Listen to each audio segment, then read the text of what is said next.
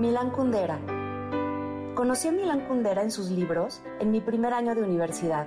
Por primera vez, mi voz interior dialogaba con el autor de los párrafos que leía, afirmando incesantemente, sí, claro, así es, por supuesto, se trata de eso, porque en cada página encontraba algo que expresaba lo que yo pensaba sin ser consciente de que lo pensaba.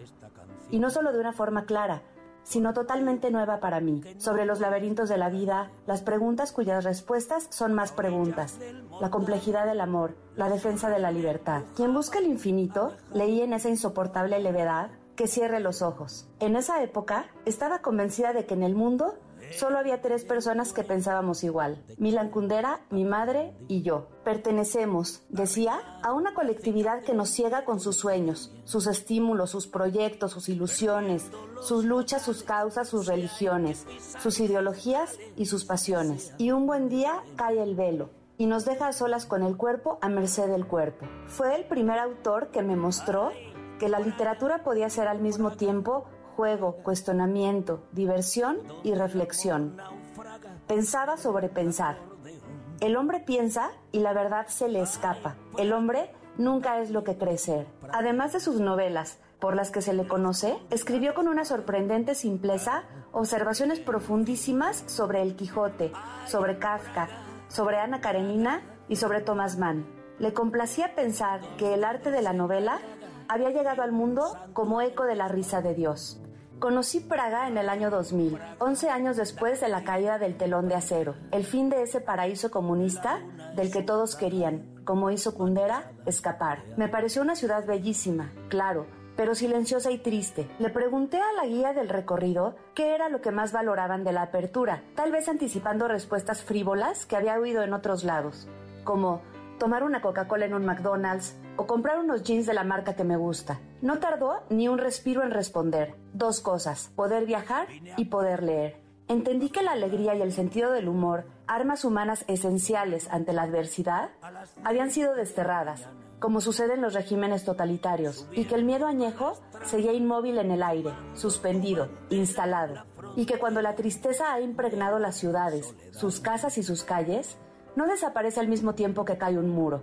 Me detenía a mirar las pequeñas ventanas en lo alto de los edificios, imaginando cuáles serían los áticos de sus novelas y a cuántos pisos y buhardillas habrían irrumpido los militares en busca de libros prohibidos, como fueron los de Kundera por el régimen comunista antes de la revolución de terciopelo.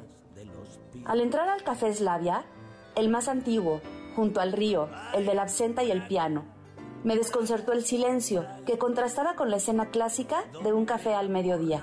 No necesité más que unos pocos segundos para comprender que ese silencio se debía a que la gente estaba volcada en la lectura. Mesas y mesas ocupadas por personas solitarias, ávidas de información, hambrientas de conocimiento, cada una con la mirada, la atención y la mente completamente sumergidas en páginas de periódicos, revistas, libros, todos en busca del tiempo perdido.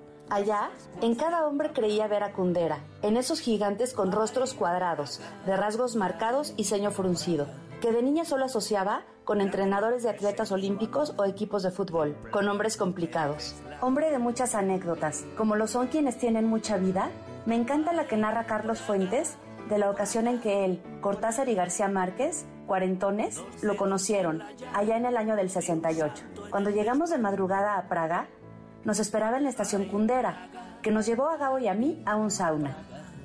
Cuando pedimos una ducha para quitarnos el calor, Milán nos condujo al río Ultava y nos empujó, encuerados como lombrices, al agua congelada. Recuerdo el comentario de Gabo cuando salimos morados del río. Por un instante, Carlos, creí que íbamos a morir juntos en la tierra de Kafka. Ya estarán todos juntos, hablando en francés, bromeando, fumando, sin entrevistas y fotos impertinentes que los interrumpan, siendo, como lo son, inmortales. Milán Kundera, gracias por escribir, por escribir así. Gracias por el aprendizaje, por ser prueba de vida en esta vida de prueba. Te será leve el viaje. Ay, Praga, darling, Praga. La luna es una daga manchada de alquitrán.